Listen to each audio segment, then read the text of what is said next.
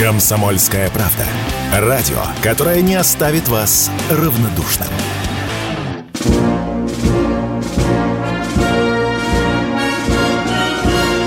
Военное ревю полковника Виктора Баранца. Доброе утро и добрый день, говорит военное ревю радио «Комсомольская правда». Всем, всем, всем, кто нас сейчас слышит. Мы начинаем очередной выпуск. И с вами этот час, как всегда, проведут полковник в отставке Виктор Баранец и полковник в отставке Михаил Тимошенко. Здравствуйте, товарищи! Страна, слушай! Приветствуем всех радиослушателей Четлана господина Никто. Громадяне, слухайте сводки Софинформбюро. Дивись, Микола. Поехали, Виктор Николаевич. Ну, как всегда в начале нашей передачи, несколько слов об очень крупных, интересных исторических датах. Сегодня у нас есть повод сказать кратенько о двух из них. Сегодня Крым отмечает свой день. Сегодня День Крыма, с чем мы поздравляем граждан Крымского полуострова. Э, эта дата установлена с тем, что впервые, впервые в истории СССР 20 января 1991 года Крым решил содрать с себя украинский намордник и провел референдум об автономности. И, конечно, ради справедливости мы не можем сегодня не поздравить дагестанцев, потому что 20 января 2000 1921 года была образована Дагестанская Советская Социалистическая Республика. А сейчас слово полковнику Тимошенко, который вам что-то очень интересно расскажет про что? Про холодную войну и почему она началась. Да? Ага, Cold Пожалуйста. Давай. Ну, Поехали. Раз у нас сегодня такая историческая тема, а вы все время просили что-нибудь такое историческое вам рассказать. Мы решили поговорить о холодной войне. С чего она началась? Ну, как всегда, для облегчения восприятия наши комментаторы обычно ссылаются на сэра Уинстона Черчилля, восьмого герцога Мальбора, который 6 марта 1946 года во время речи в колледже в Фултоне, это штат Миссури, в отличие от Великобритании, как многие считают. И корреспонденты, кстати, говорят тоже. Ищут этот проклятый Фултон на территории Великобритании. Заявил о том, что начинается холодная война взамен той, что только что закончилась. В чем были причины? Ну, во-первых, идеологическое столкновение. Понятно. А, привлекательна была наша идеология коммунистическая настолько, что а, в Великобритании, на территории Европы, даже пусть государства побеждены, тем не менее, кто их победил? Люди хорошо понимали, кем добыто освобождение от, э, будем говорить, немцев, да, наши фильмы свободно шли в Европе. Ну и нет, этого терпеть нельзя. Этого терпеть нельзя. Это больше всего раздражало Запад. Ну и таким образом, вот, в первую очередь, столкновение в экономическом и общественно-политическом развитии, различия – господствующих системах ценностей. Вы не замечаете, что сейчас опять пошла речь о различии в господствующих системах ценностей? У них, да, сами понимаем, что на примере господина Макрона и прочего руководящего звена Франции, это очень яркое проявление. В Великобритании это никогда не утихало. В Германии тоже – там в меньшей степени. В Соединенных Штатах тоже. Ну, чего говорить-то? Задолбало их это христианство. На кое оно им надо? Ну, соответственно, идеологии коммунистической и либерально-буржуазной у нас тоже такое столкновение есть внутри страны. В какой-то мере. Столкновение национально-государственных интересов. Это, собственно говоря, что? Борьба за ресурсы, рынки сбыта и тому подобное. Не будем забывать о том, кто поднял Европу после Первой мировой войны, кто привел Гитлера к власти, финансировал, по сути, это дело, и настояли, кстати говоря, на Нюрнбергском процессе, чтобы этот вопрос не рассматривался. Дальше был план Маршала, но сейчас будет новый план Маршала, потому что куда деваться-то? Разорили же, газопроводы взорвали, Германия не конкурент. Теперь, значит, у нас Польша будет, видимо, руководить всей НАТО в Европе. Определенный страх перед нашей военной мощью. Допустим, вспомним операцию «Немыслимая», которую планировал сэр Уинстон. Но, как всегда, все его умыслы и замыслы сухопутных операций, это была такая рыба без мяса и даже без костей. Одна голова гнилая. Ну, а дальше какие проявления возникли. И что было? Не будем забывать. А, столкновение двух Корей, открытое присутствие американских войск. Мы отправляли туда советников. Вьетнам практически то же самое. Ну и дальше почти по всему миру, где только могли дотянуться – то есть гонка вооружений. Мы торопились, и они торопились. Они закончили войну с атомной бомбой. Мы отставали на 4 года, но потом наверстали так, что мам не горюй. Борьба за сферы влияния. Ну, тут получалось у всех по-разному. А, так сказать, поводы и устремления были одинаковые. Реализация тоже, как всегда, одинакова. Дайте денег нам немножко – мы положим вам в лукошко. Ну и железный занавес. Вот признаки холодной войны. Дальше последовала разрядка при э, Леониде Ильиче. Ну, а разрядкой каждая страна воспользовалась так, как умела. Пришли к тому, к чему пришли на сегодня. Мы сталкиваемся на территории Украины – Почему Украины? Потому что, в общем-то, это был такой таран удобный, который еще Киссинджер провозгласил, что без Украины Советского Союза быть не может. И Россия существовать не сможет, по сути говоря. Ну, а теперь, так сказать, к вестям с полей. Вчера уже этот вопрос затрагивался на Сватовском направ... на северском направлении. Мы обошли с двух сторон – село Веселое, противник оставил его без боя. Если дальше пойдет так, мы выходим на тылы группировки, в том числе Славянск, Краматорск. И совсем это не нужно нашим противникам. Под Купянском наступление продолжается, мы на окраинах Купянска.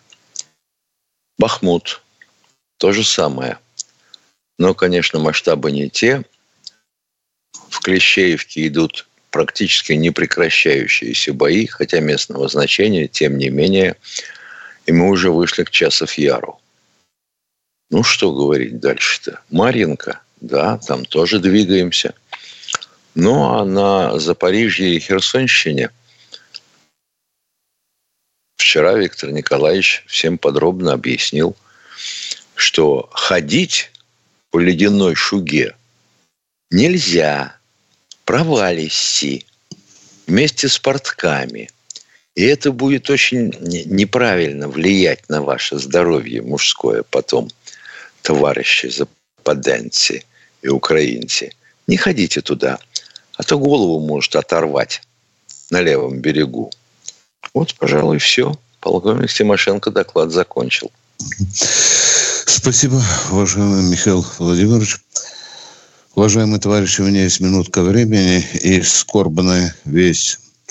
Сегодня черный день в истории советской и российской военной журналистики.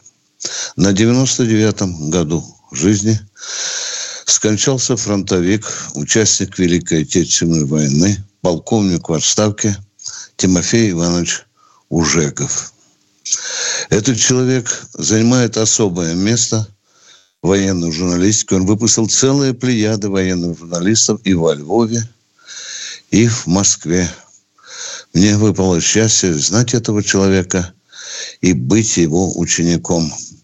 Он давал нам не только знания, он давал нам образцы порядочности, душевности. Все то, что может дать своим ученикам великий педагог. Прощайте, Тимофей Иванович, пока живы, не забудем вас. А сейчас у нас перерыв.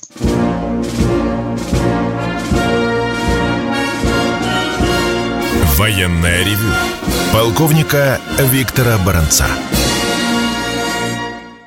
Продолжаем военное ревю на радио «Комсомольская правда». С вами полковник в отставке Тимошенко и Баранец. А мы ждем людей, которые что-то хотят спросить. Евгений у нас в эфире. Здравствуйте, Евгений.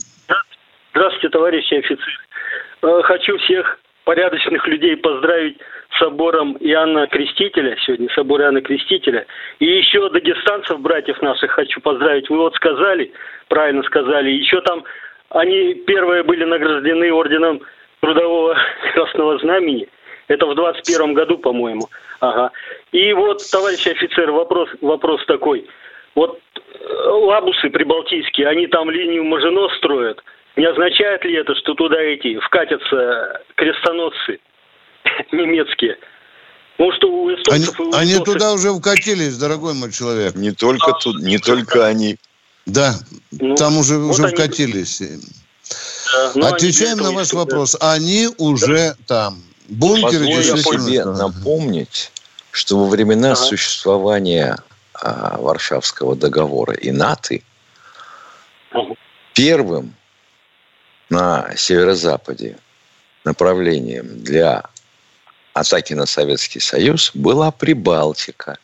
Туда должна была заранее высадиться первая экспедиционная дивизия морской пехоты. А это 40 тысяч штыков. Считай корпус. Вот и все. Вот они поэтому так, да, и повторяют это. Ну, а что еще повторять-то? Земля изменила очертания. Да, да и строят эти э, бункеры. Я вспоминаю, когда прибалтийский журналист спросил у генерала Лебедя, а правда ли, что у вас есть планы нападения на э, Прибалтику? С такой кирзовой, кирзовой солдатской прямотой генерал Лебедь сказал, когда я смотрю на карту и еще эти прибалтийские республики, нахожу их, мне кажется, что там, извините, комары покакали. Продолжаем военное ревью. Никто ни на кого не собирается нападать. Кто у нас в эфире? Алексей Москва. Здравствуйте, Алексей из Москвы. А, здравствуйте, товарищи офицеры. А, на территории Украины действуют э, развернутые диверсионные отряды разных стран. Возможно ли им э, захватить украинскую технику, ну или натовскую технику с полным вооружением? Скажите, ну, захватят как... они. Дальше что? Это ж какое поголовье военнослужащих должно быть в этих иностранных разведывательных организациях, чтобы эту технику всю обратить против нас. Если сейчас украинская армия какой имеет численность? Около миллиона. Вот с большой все. натяжкой, Михаил, с, а? большой, с большой натяжкой, конечно. Большой натяжкой. Около, да, да, да, да, да. Там за 600 тысяч переваливает сухопутные да, войска. Да. Ну вот. Тут не хватит никакой разведки. Уважаемые, вы сказали иностранные диверсионные группы. Какие группы, каких стран вы имеете в виду? Ну, воюют против Украины, либо за Украину. Может и натовские. А что ж, если они воюют за Украину, они что, сами себя будут воровать технику, что ли? Если они воюют а, за вот Украину? Давайте как вторым вопросом кое-что, кое-что разрешим. Первый. Ах, а, ах, наконец-то. Захваченную, захваченную технику используют по Белгороду. Обстрелом Белгорода. Они, они не захваченной техникой пользуются. Кто использует ну, захваченную технику? Кто использует захваченную технику против ударов по ударах по Белгороду? Вот Кто сейчас конкретно? давайте разрешим. В России будет Пятый выборы, раз так? вы заход делаете, уважаемые. Да родите, Ой, в конце концов, вопрос, а? Зачем вы Захватить угла это ходите? может обуч- обученная разведывательная диверсионная группа. Чья? Да, допустим, доп- Обстрелять- украинская. Обстрелять, Украинская да, обстрелять группа. Хорошо. Нет, не Что вы у нас Ну, хотите спросить, уважаемые? Ну, скажите по-русски, пожалуйста. хорошо? Вы давайте так. К чему? Кто обстрелял Давайте так, с Белгород? пятого захода, давайте так. Давайте так. Кто обстрелял Белгород? Может ли это какая-то другая, кроме украинской, э, быть, э, значит, э, войска? Так для, Ну, так этого скажем, нужна, для этого нужна не- диверсионно-разведывательная группа, а натуральное войсковое соединение. Неужели непонятно? Я что-то Ну, себе плохо они- представляю, чтобы диверсионно-разведывательная группа пользовалась градами, Миша. Реактивными системами залпового огня. Так, да. уважаемые, Вот а? давайте еще, еще раз. Ну вы Да. представляете себе, если там 10 от силы 15 человек должно быть, и они эту махину таскают по лесам, до свидания, всего доброго. Кто у нас в эфире? Будьте Ох, добры. мне это напоминает а, замечательные 70-е годы, 80-е, когда у нас вдруг появилась идея в армии борьбы с диверсионно-разведывательными группами противника. И во время проверки одного из э, наших соединений, одного комбата начали строгать за то, что он не отработал вот с точки зрения проверяльщика а, методику борьбы с диверсионно-разведывательными группами. И спрашивает его, почему вы, товарищ подполковник, туда-сюда, вашу мать? А Он посмотрел на проверяющего и совершенно спокойно сказал, а вы знаете, у нас тут под Красноярском негров не водится. Продолжаем военную ревю и ждем ваших вопросов. Владимир, Москва. Вот он сейчас нам сразу конкретный вопрос задаст. Пожалуйста, Владимир. Да, здравствуйте, товарищ офицер. Здравствуйте. А, на, э, значит, э, видео, э, в интернете очень много видео, где наши бойцы нападение FPV-дронов при помощи автомата Калашникова. Э, Эффективность поражения, понятно, там невысокая, да, вот возможности кратенько можно обсудить с вами или вашей экспертной оценкой. Из автомата Калашникова других возможностей нет. А, ну, если применять, э, например, охотничье оружие, которое вот так- также Калашников концерн вы- выпускает, э, до 50 метров там можно создать облако картечи, скажем так, с одного выстрела, да, по И этой это облако будет висеть, что ли? Не, ну почему с упреждением у нас, Картечин номер восемь. стреляют Ну, как бы картечь по номер бутылкам 8, очень да, хорошо. попасть можно. Хотел бы Да. сказать вот еще о чем. Вы знаете, сейчас скажете, какое отношение имеет картечь к искусственному интеллекту. В 2017 году Ольга Анатольевна Ускова, она возглавляет у нас в стране, вообще говоря, замечательную совершенно компанию Intellect Technologies. Они занимаются внедрением искусственного интеллекта а, в управлении наземными беспилотниками, сельскохозяйственными, автомобильными, трамвайными, железнодорожными. До авиации пока руки не дошли, хотя позиции у них там есть. Глубоко уважаемая а, в таких организациях, как Хьюлет Паккард и мелкотравчатый софт на Западе. Так вот, на одном из совещаний в 2017 году она сказала, что у меня есть впечатление и убеждение в том, что следующая война будет войной беспилотников. Эти слова были сопровождены ржанием генералов. Я бы хотел э, посмотреть в лице этих генералов сегодня. Вот вам FPV. Вот они есть там, на той стороне, а на нашей стороне их гораздо меньше. Почему до сих пор не работает завод по производству? Вы хотели у нас еще что-то спросить, уважаемые радиослушатели? Да мне просто сердце кровью обливается, как там вот парень день назад показали противодроновый маневр совершает, как спрыгнул. Молодец, конечно, Да, он увернулся от этого да, FPV-дрона. Да, да, да. А съемку-то кто производил? Другой дрон, который над ними висел. Да, Вот же ну, вот до 50 дело. метров А. картечью это можно доставать, мне кажется, спокойно. Ну да, Как лежа на спине. Да. Можно, можно, можно. На расстоянии 60 метров можно. А на какой да. высоте летают дроны? Вы не подскажете? Ну, разных, конечно, значений, высоты. Из охотничьего ружья да. стреляли когда-нибудь? Ну, у меня с лейтенантских э, билет лежит до сих пор, и два ружья там охочусь, да. Вот замечательно, что лежит. На какое расстояние действует картечь? Картечью по гусю 35 метров, 35-50 э, метров можно брать. Гусь покрыт перьями, а внутри да, он покрыт, из да. мяса. А это хреновина, считай, железная. Нет, ну там пластик, там как бы... Ну, елки-палки, пластик, он, конечно, прочнее стали. Да все понятно, спасибо вам. Вот вам ответ. Будет низко лететь, можно попробовать. Продолжаем принимать ваши вопросы. Кто у нас? Банка с огурцами. Кто у нас в эфире? Сергей Новосибирск. Здравствуйте. Здравствуйте, товарищи. Вот э, завтра, завтра, завтра я к вам, к вам, к сожалению, не могу дозвониться, а завтра исполняется сто лет со дня рождения товарища Ленина. Вот ваше отношение к Владимиру Сто лет со дня рождения Кого? съели слова. Извините, извините, со дня а? смерти. Со дня смерти товарища Ленина. Ну, Человеческое вот ваше... отношение, уважаемый. Человеческое отношение. Нормальное отношение. Вот такое у нас отношение к Ленину. Что вам еще сказать? Банальные Хорошо. слова, что это гений, что это Тишина. гений. Да, да.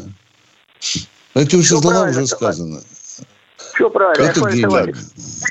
И второй да. вопрос еще тогда. А почему Давайте товарищ быстро. Путин Товарищ, почему товарищ Путин со своим окружением так негативно относится к Ленину? Как по-вашему? А вы о чем вы сказали? Я только слышал, что Ленин мину заложил, создавая национальное государство. Вот да. это я из Путина слышал. Вот цари были да. тупые, да. И национальных у нас образования не было. А товарищ Ленин был такой умный, что вот мы... Перерыв. Военная ревю. Полковника Виктора Баранца. Продолжаем военное ревю на радио «Комсомольская правда». С вами полковник в отставке Тимошенко и Баранец. А мы ждем очередного звонящего. Виктор из Волгограда хочет у нас что-то спросить. Виктор. А, доброе утро, товарищ полковник. Вот э, волнует. Вот товарищ полковник говорил, что у нас в плену находится много иностранных э, наемников. Можно же, чтобы Министерство иностранных дел и обороны организовали пресс-конференцию для иностранных журналистов и военных представителей. И чтобы эти военные наемники сказали, что они делают в России. Хорошая идея. При случае подскажем. А дальше эти наемники, в дребезги их мать, а, значит, заявят, вот я хотел заработать и поехал на Украину – мне обещали столько-то денег.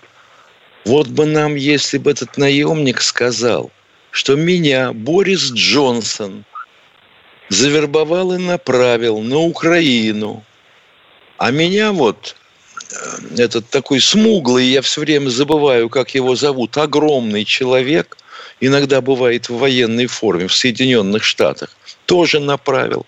Но этого же они не скажут, не скажут.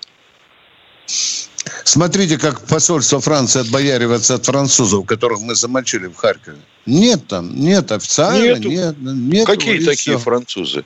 Просто они во Франции купили украинскую форму и приехали на Украину. Да. Но, но никто официально разрешения такие не давал. Но ваша мысль мне нравится. Надо показать морды этих наемников человечеству, чтобы не были только слова. Правильная идея. Спасибо. Кто идет у нас в эфире следующий? Будьте добры. Владимир Москва. Здравствуйте, Владимир из Москвы. Доброе утро, товарищи офицеры, полковник в отставке Беляев. Вот э, просто вы окно в Россию, вы чувствуете, как народ звонит на вашу программу, Виктор Николаевич и Михаил Владимирович, и у меня огромная просьба через вашу радиостанцию «Комсомолку». Однажды был наш э, Лавров вот, на радиостанции, и надо следовать его примеру председателю Госдумы Матвиенко, Совет Федерации, Мишустину его министрам общаться с народом, потому что чувствуете, как кипит в народе много вопросов неотвеченных. Спасибо вам за передачу, товарищи офицеры. Всего вам доброго. Спасибо вам. Мысли хорошие, но Спасибо. я себе представляю Лаврова ежедневно по часу в эфире, отвечающим на вопросы, не имеющим ни малейшего отношения к международным делам. Вот, например, я бы позвонил и сказал бы, уважаемый э, господин министр, а почему бы нам не обрабатывать все пахотные земли, какие есть на территории Российской Федерации? Мы же сейчас обрабатываем только 18%. И то завалили всю Африку зерном. А давайте будем обрабатывать все, и вообще весь мир окажется у нас в кармане за жратву. Почему яйца подорожали? Почему в Челябинске перебои с хлебом? Э, действительно ли убит генерал-лейтенант Коношенко? Помнишь, же нас спрашивали, да. да? Действительно ли застрелился Зеленский? Много вопросов у народа. Но мы как и через можем... месяц, и через месяц начинается хоровой вопль, кого вы назначили министрами. Да, да. Спасибо вам за добрые слова. Мы продолжаем принимать звонки. Катенька, Юрий Подмосковье. Здравствуйте, Юрий из Подмосковья. Э, добрый день, товарищи полковники. А скажите, зачем Ленин, приехавший в Кремль, первым делом э, приказал разрушить Чудов монастырь, а также в том году спас Турцию от разгрома? О как! Чего, чего? Кто, О, как, кто, кто О, куда как въехал? Ленин, Ленин в Кремль? Да, как только въехал, сказал снести к чертям чудом монастырь. А, вот вы видите, уважаемые, давайте все-таки оперировать фактами, а не слухами. Хорошо? Давай. Если это случилось, то давайте позовем историка, который нам ответит на вопрос. Почему Ленин отважился на такой шаг, если он был и как это он спас Турцию от разгрома? Ну, вот такие вот вопросы. А мы продолжаем военное ревю. Кто у нас в эфире? Здравствуйте. Павел, Павел. Москва. Алло. Алло. Да, да. Здравствуйте. Здравствуйте, товарищи офицеры. Здравия желаю. Э, не секрет, что системы типа там Хаймерс, Атакамс э, приносят нам много потерь. Прошла информация не раз уже, то, что сигнал GPS, по которому они наводятся, глушится. Кто-то говорит, что это эффективно, кто-то нет. Вот ваше мнение очень важное. Интересно узнать. Иногда глушится. попробовали. да, да, поднялся да. вой в Польше. Телевизоры не работают, спутники не видим. Ну, а примерно на каком радиусе, ну, участке фронта, как это эффективно вообще или нет? Это эффективно, но перекрыть, перекрыть всю территорию Украины мы на сегодняшний день не сможем. Потом ну, ведь, знаете, нельзя вот что забывать. Радиоволна, ну или электромагнитная волна, она же дура. Она географии не знает и распространяется во все стороны. Это значит, что ты своих глушанешь. Ну, хотя бы важные объекты прикрывать. Важные объекты. А важные объекты какой мощностью прикрывать надо? Ну да, ну понятно. Вот, в общем, это... Вот, ну понимаете, какая штука. Раз ты прикрыл важный объект, значит, ты подавил всю электронику вокруг. А твоя ну, электроника тоже работать не будет. Понятно. И прилетит что-нибудь, которому спутник нахрен не нужен. Тут одна девочка, помнишь, предлагала сделать электромагнитный взрыв, да, Миша? Помнишь, да? Да, да, да. Но она не подумала, что мы не только врага заглушим, но и себя к черту заглушим. Ну, Тут это во-первых. Во-вторых, да. мы когда-то сделали такой для пробы. 600 километров кабеля сгорело.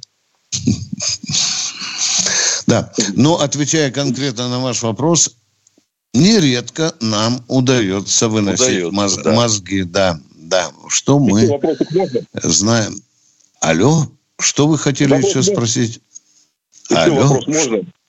Давайте. Вопрос еще захвачены Бредли и Леопард. Ну, это скорее пожелание. Вот почему бы не выставить их на всеобщее обозрение? Думаем об этом. Неоднократно задавался этот вопрос. До сих пор не понимаю. Да.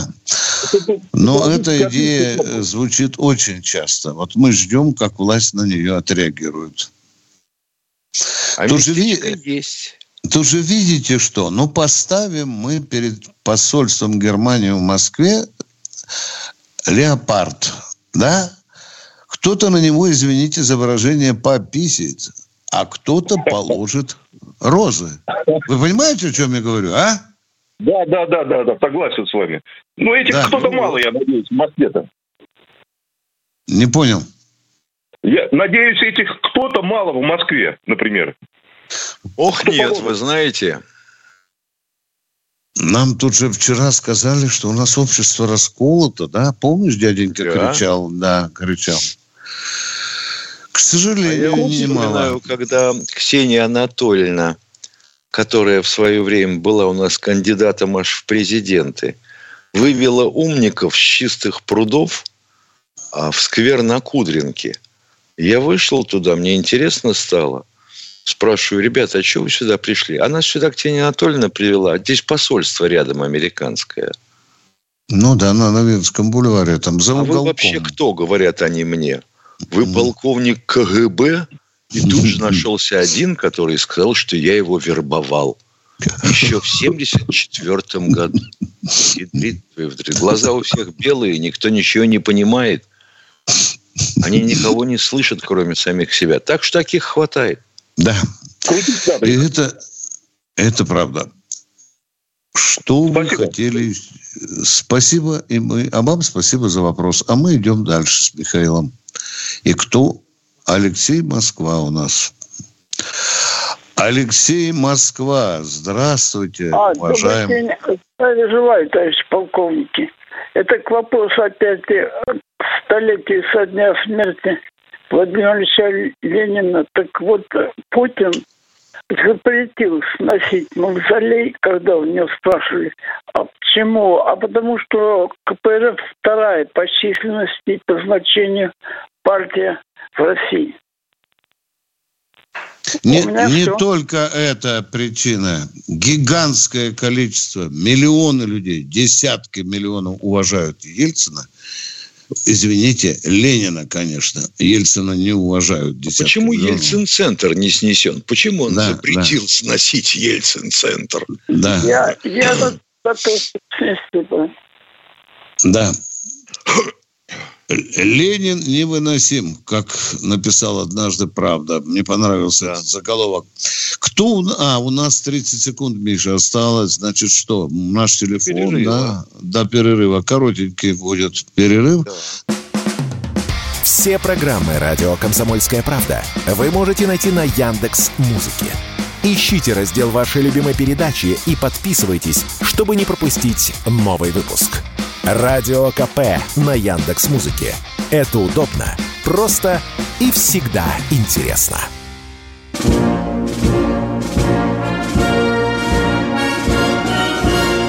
Военное ревю полковника Виктора Баранца.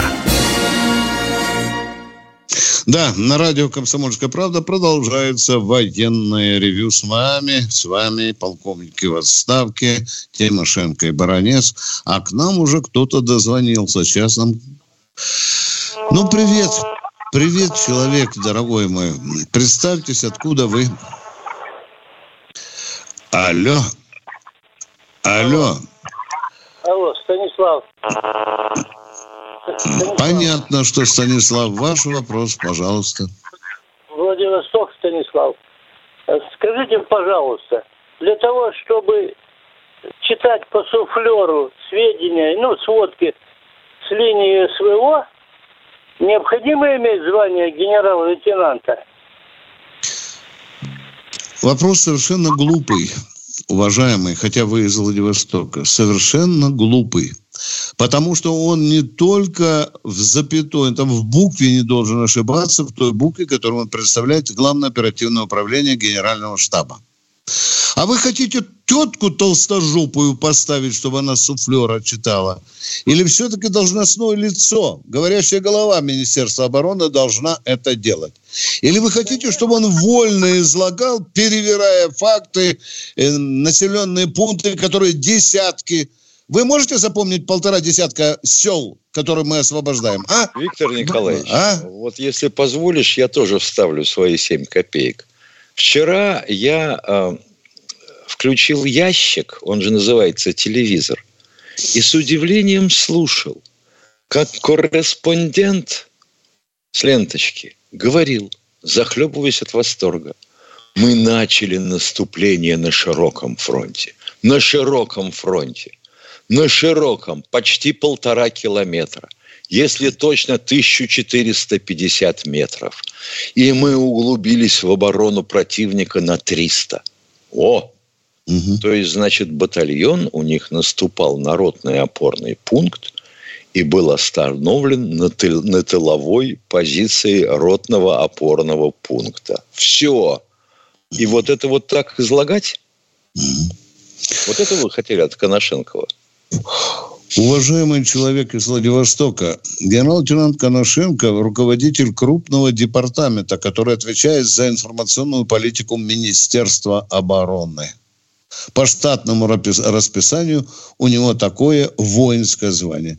Если вам не нравится, все претензии к вашей жене. А мы продолжаем военное ревью. Кто у нас в эфире?